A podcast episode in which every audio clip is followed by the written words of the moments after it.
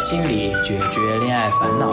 Hello，大家好，欢迎来到由恋爱心理学院为大家独家制作的恋爱心理微课堂，好好恋爱。我是主讲人林军。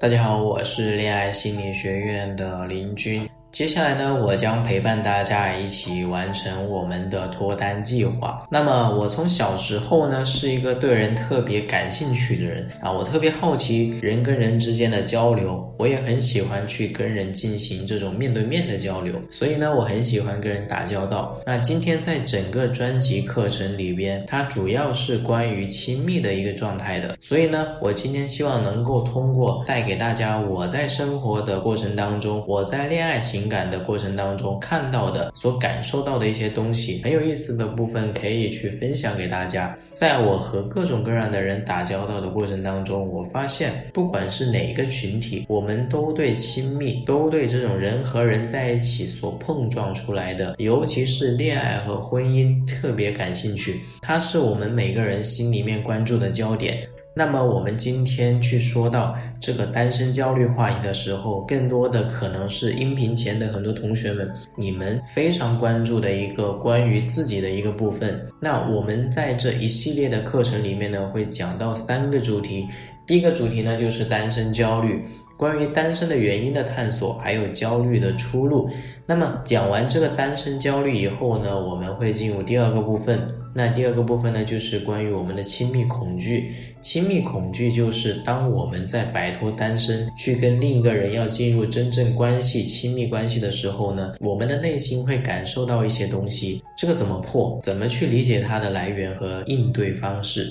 那第三个部分呢，就是我们要去找到那个合适的恋爱伴侣。所以在整个告别单身课程里面，一般是由三个部分组成的。好了，接下来今天主要我们讲第一部分，告别单身焦虑的第一部分。那么单身焦虑这个东西呢，我相信大家都应该不陌生，对吧？为什么呢在我学习心理学的过程当中，我们有认真学习过焦虑的分类？焦虑也有很多种类型，但是恰恰没有单身焦虑。可是，在今天，单身焦虑却是一个尤其值得被关注的话题。在我的身边啊，我就会发现很多，特别是八零年代出生的人，他们依然选择保持单身。出于这个做出的决定，有很多很多的原因。那是什么让他们能够去选择坚持这样的一个单身呢？好。很多人都在等待属于自己的真命天子、真命天女，那好多人在等待属于他们自己理想的恋爱状态，还有好多人，也许他们是望而却步，对异性、对一段不确定的关系里面心里面的不安。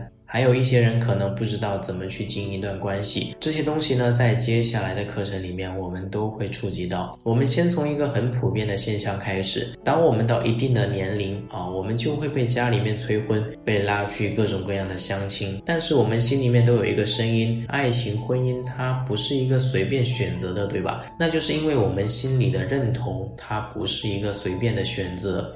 当我要进入一段关系，我要选择一个人的时候呢，一定是我心甘情愿的。所以，当我们没有遇到这个人，没有发生这样的状态的时候，我更多的是选择在自己的单身状态里边，这是对我自己的忠诚。好多人因为忠诚而坚守着自己的信念。那么，在这个过程当中呢，我们有自己的恋爱观，但是在面对家人的期望所带来很大的一份冲击，这就是接下来我们要谈到单身焦虑的原因。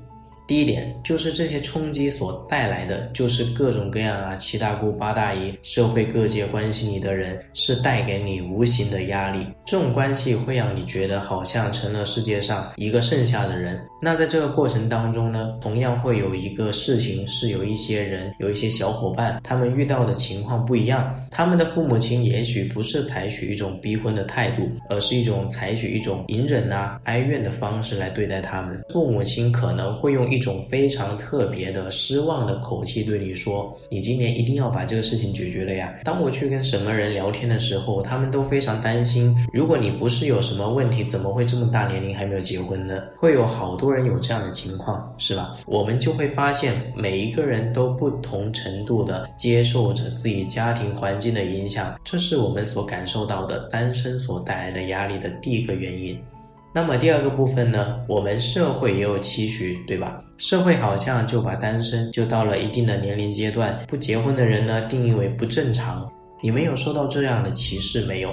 就会发现，比如说在企业里面，他们可能进行一些招聘选择的时候呢，会去看你的简历，简历就会发现这个人可能三十多岁还未婚，然后又是他后面还写着一个不是离的话，那还真的是未婚的话，他们会担心这个人是不是有问题。如果听说一个人三十几岁了，真的没有结婚的时候，好多人会带有偏见性的东西贴过来，就是说他肯定有什么问题啊，这是一种不公平的待遇，就是我们社会加工的这些。影响这是怎么形成的呢？因为我们中国从古至今就是一个崇尚家庭稳定的一个社会化。我们在很早以前，在古代，男子二十岁成年，女子十五岁成年，他们就可以结婚。现在呢，我们婚姻法早婚女子二十岁，男子二十二岁都不能定义为早婚，这叫法定结婚年龄。就是我们的社会崇尚着一种很早就结婚就成家，就有一种稳定的形象，这是一个社会的期许，它。也带给了我们很大的压力，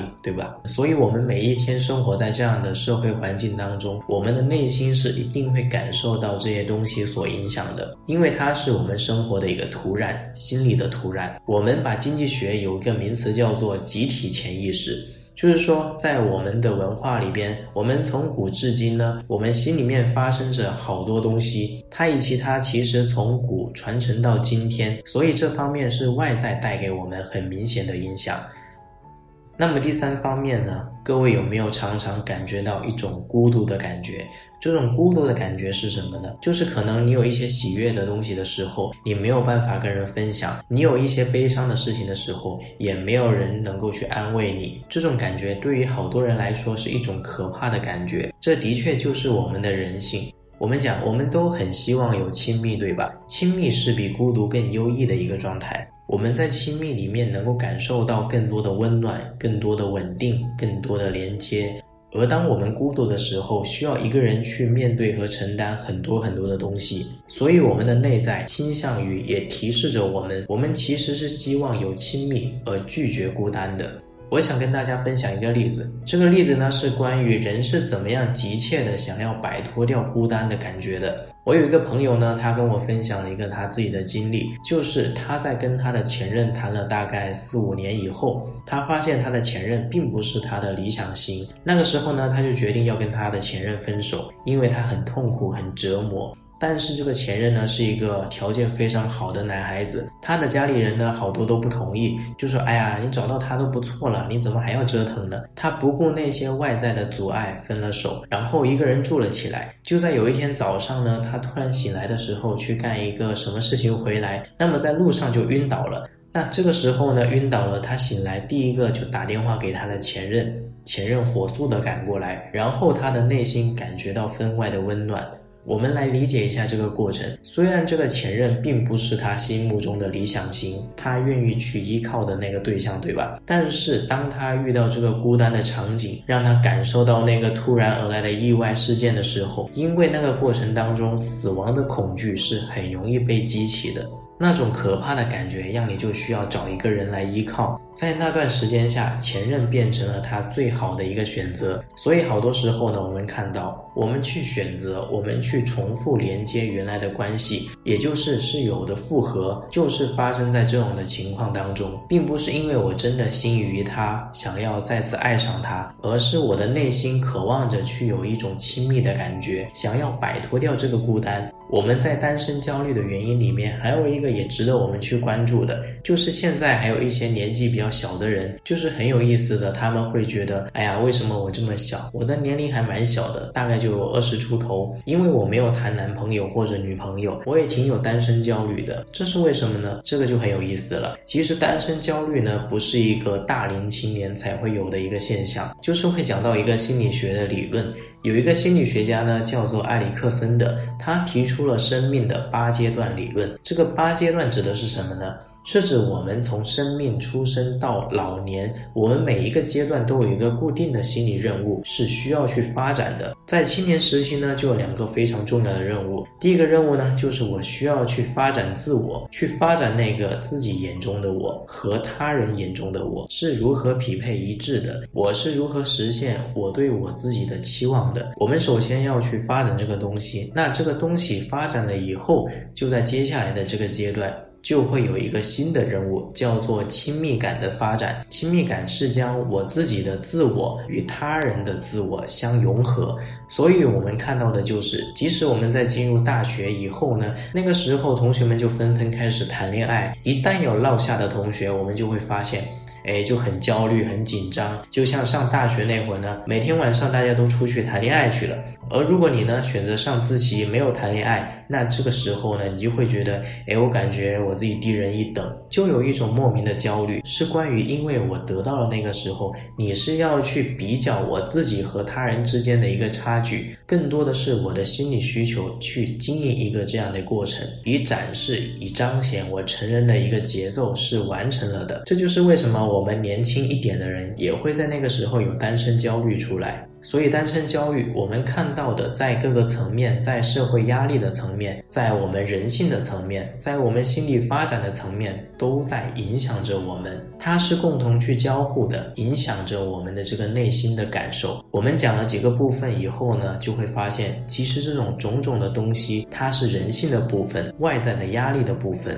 它会有想到我们，但是最关键的部分呢，就是你觉得是什么呢？我觉得在这个过程当中，每个人其实我们内心都会有一个声音停下来说：当我看到外在所有的东西，其实它并不是真实带来焦虑东西的时候，一定有一部分是关于我自己的，那就是告诉我们自己，我们就要回过头去看是什么东西让我们变得对单身如此有焦虑感？真的是外界这些东西吗？那我们来看一下，当我们感受到。外界一些给我们的单身状态贴了各种各样的标签的时候，跟我们停下来想一想，如果你身边刚好有一张纸和一支笔的话，你可以把它记下来，你也可以在手机上把这些观点打下来。当你想到自己的单身状态的时候，你会给自己贴什么样的标签呢？在我之前跟大家互动的时候，去讲课的时候，就会听到好多的反馈，是关于你是不是招人喜欢的。你是可笑的，也是可悲的；你是不孝顺的，然后你也是没有希望的。这些话都是一些非常极端的字眼。我想在刚才你们去思考、去想、记下来的这个过程当中呢，你们也写下了一些属于你自己的单身状态的独特标签。这些标签是怎么来的呢？我们来想一下，是不是自己拿自己跟别人比较的时候，我会发现我自己不那么优秀、不那么成功的时候，我就开始用这些东西来定义我自己。这是一个人很自然而然的一个反应。那么在标签下面，其实有一个深层次的东西，我们还没有真正的去看到。这些标签就给我们带来了很多糟糕的感受。在你写下来这些标签的过程中，你有没有感觉到，其实你是不舒服的，你是压抑的、愤怒的，甚至是有些绝望的？所以你接下来就要去问你自己第二个问题是：如果取下这些标签，你会更轻松吗？我们花一分钟时间去思考一下。相信同学们都会回答我：是的。是因为谁都不愿意用这样的标签来定义自己，这么一个糟糕的标签来定义我自己。好，那今天的分享就到这里。如果说有同学想要学习更多的心理学知识，可以订阅我们这张专辑。我们下期再见。